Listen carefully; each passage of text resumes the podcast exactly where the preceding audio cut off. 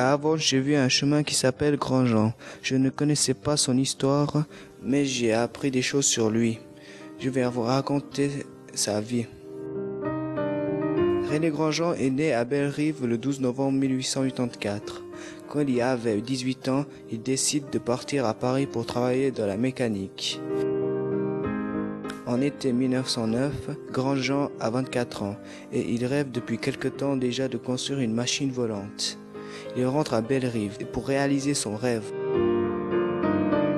Des essais au sol débutent en février 1910 sur le terrain du, euh, de l'estivage à Avanches.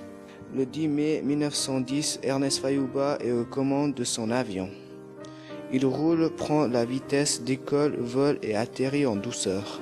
C'est le premier vol en Suisse d'un avion construit et piloté par des Suisses. Le 2 octobre 1910, Avanche interdit ses terrains à Grandjean, mettant fin de manière obscure à la collaboration entre les deux amis.